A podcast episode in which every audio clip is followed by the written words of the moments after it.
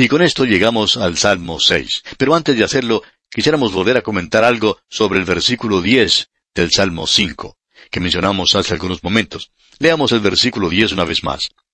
Castígalos, oh Dios, caigan por sus mismos consejos. Por la multitud de sus transgresiones, échalos fuera, porque se rebelaron contra ti. Esta oración puede ser algo propio durante el tiempo de la gran tribulación, porque Dios tiene la intención de tomar venganza, como hemos dicho. Él nos dice que hoy tenemos que andar por fe y ocupar la misma posición hoy que ocupó Él antes. Ahora el Salmo 6 lo hemos titulado El hombre perfecto en medio de la disciplina. Algunos lo han llamado un clamor por misericordia. Bien, la razón es que este hombre ha mirado a su alrededor y visto toda la maldad que lo rodea y está observando su propio corazón y reconoce que no es perfecto ante Dios después de todo.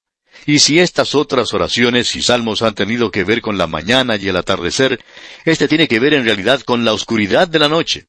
Aquí se menciona esto de seminit, y este es un término nuevo que se presenta ante nosotros. Seminit significa la octava.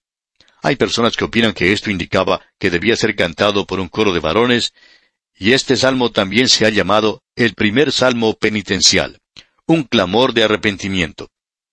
Usted notará eso y pensamos que puede mirarlo de la siguiente forma, que aquí tenemos un clamor pidiendo la misericordia, el arrepentimiento, en el mismo comienzo del Salmo, en sus cuatro primeros versículos. Escuche lo que dice. Jehová, no me reprendas en tu enojo, ni me castigues con tu ira. Ten misericordia de mí, oh Jehová, porque estoy enfermo. Sáname, oh Jehová, porque mis huesos se estremecen. Mi alma también está muy turbada. Y tú, Jehová, ¿hasta cuándo? Vuélvete, oh Jehová, libra mi alma, sálvame por tu misericordia. Usted puede ver que él aprecia su propia necesidad, y este es un clamor de arrepentimiento. Lo que tenemos ahora a continuación, comenzando en el versículo 5, es su confesión. Leamos los versículos 5 hasta el 7 de este Salmo 6. Porque en la muerte no hay memoria de ti. En el Seol, ¿quién te alabará? Me he consumido a fuerza de gemir, todas las noches inundo del llanto mi lecho, riego mi cama con mis lágrimas. Mis ojos están gastados de sufrir, se han envejecido a causa de todos mis angustiadores. Creemos que tenemos aquí un cuadro de David. También opinamos que tenemos un cuadro del Señor Jesucristo. Tenemos asimismo un cuadro de Israel en los últimos días. Igualmente están aquí representados los creyentes en esta misma época en la que vivimos usted y yo. Es un salmo maravilloso. Es un lamento que sale de las profundidades de la desesperación pidiendo misericordia. Y solo la misericordia nos puede salvar. Se nos dice una y otra vez en el Nuevo Testamento que el Señor Dios es rico en misericordia. Él tiene lo suficiente para usted y para mí, amigo oyente. Y estoy seguro que Él tiene que usar mucho de esa misericordia para conmigo. Pero Él tiene lo suficiente como para darle a usted también algo, amigo oyente. En realidad, Él será muy bueno porque usted y yo necesitamos mucho de esa misericordia. Se dice del Señor Jesucristo, usted recuerda, que Él era oprobio de los hombres y despreciado del pueblo, y Él podía decir allá en el Salmo 69, versículo 3, Cansado estoy de llamar, mi garganta se ha enronquecido, han desfallecido mis ojos esperando a mi Dios. Y nuevamente en el Salmo 42, versículo 3, Fueron mis lágrimas mi pan de día y de noche, mientras me dicen todos los días, ¿dónde está tu Dios? Y luego el Salmo 38, versículo 10, Mi corazón está acongojado, me ha dejado mi vigor, y aun la luz de mis ojos me falta ya. Y por último en el Salmo 88, versículo 9, Mis ojos enfermaron a causa de mi aflicción, te he llamado, oh Jehová, cada día, he extendido a ti mis manos. Usted puede apreciar, amigo oyente, que en todas estas expresiones, y solo hemos mencionado unas pocas de ellas, usted tiene el Espíritu de Cristo hablando en profecía de su propio sufrimiento que él soportó en los días de su humillación, y su pueblo, la nación de Israel, ese remanente en la gran tribulación por el cual deberá pasar. Escuche, hay muchos de los santos de Dios en la actualidad que están pasando por esto. Pero hay mucho consuelo, y es saber, amigo oyente, que Él ya ha pasado por esto. Estas son las cosas que Él ha sufrido ya. Estas son las cosas que Él ha soportado. Y no interesa quién sea usted, o las cosas por las cuales esté pasando hoy. Él ya ha pasado por ellas y puede ser consuelo para usted, amigo oyente. Es maravilloso tener un Salvador así. El salmista dice entonces en el versículo ocho de este Salmo seis, Apartaos de mí todos los hacedores de iniquidad, porque Jehová ha oído la voz de mi lloro. Y aquí tenemos la respuesta a la oración en el versículo nueve. Leamos. Jehová ha oído mi ruego, ha recibido Jehová mi oración. Y en cuanto al Señor Jesucristo, se nos dice allá en la epístola a los Hebreos capítulo cinco versículo siete, y Cristo, en los días de su carne, ofreciendo ruegos y súplicas con gran clamor y lágrimas al que le podía liberar de la muerte, fue oído a causa de su temor reverente. Y por eso nosotros podemos tener confianza en el día de hoy. Dios oirá y contestará la oración cuando nosotros estamos en medio de nuestros problemas. ¿No es eso un consuelo para usted, amigo oyente? Hay muchos de nuestros oyentes que están pasando por situaciones malas. Eso lo sabemos porque nos han escrito y nos han informado.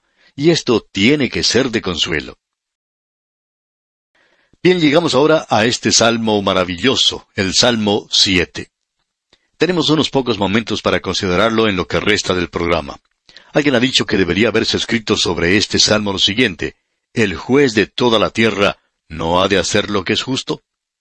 Tenemos una inscripción antes del salmo que indica que es Sigayón de David, que cantó a Jehová acerca de las palabras de Cus, hijo de Benjamín. Y esto quiere decir alabanza. Aquí tenemos a David cantando. Nos hubiera gustado mucho haber podido escuchar a David cantando este salmo. Y este es un clamor, y creemos que revela proféticamente la persecución y el sufrimiento final del remanente de Israel que temía a Dios durante el tiempo de la gran tribulación.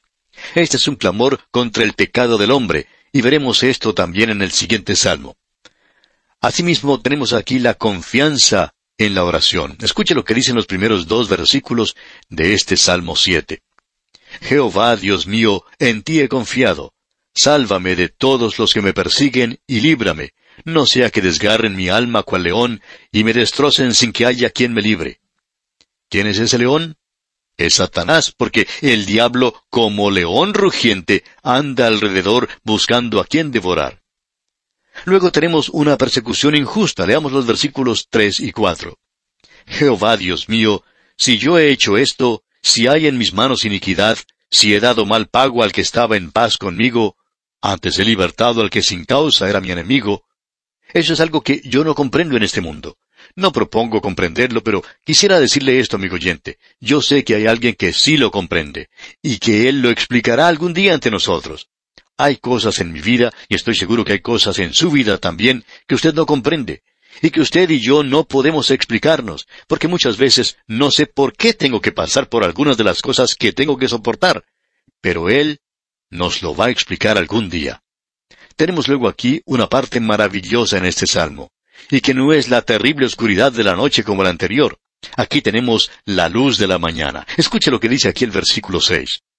Levántate, oh Jehová, en tu ira, Álzate en contra de la furia de mis angustiadores y despierta en favor mío el juicio que mandaste. Y luego en el versículo once, Dios es juez justo, y Dios está irado contra el impío todos los días. Amigo oyente, nosotros podemos tener inmoralidad en estos días en el mundo, pero Dios no aprueba esas cosas. Él no está conforme con eso y no las sigue. Es por eso que podemos decir lo que se menciona aquí en el versículo 17, versículo final de este Salmo 7. Alabaré a Jehová conforme a su justicia, y cantaré al nombre de Jehová el Altísimo. Estos salmos deberían hacernos cantar a nosotros, amigo oyente. Yo no sé cantar, pero quizá hasta haga la prueba. En nuestro próximo programa, Dios mediante, vamos a observar el Salmo 8 y le invitamos a que nos acompañe. El Salmo 8 es otro de los salmos mesiánicos. Hasta entonces, pues, amigo oyente, que las incontables bendiciones del Señor reposen en usted ahora y siempre, es nuestra ferviente oración.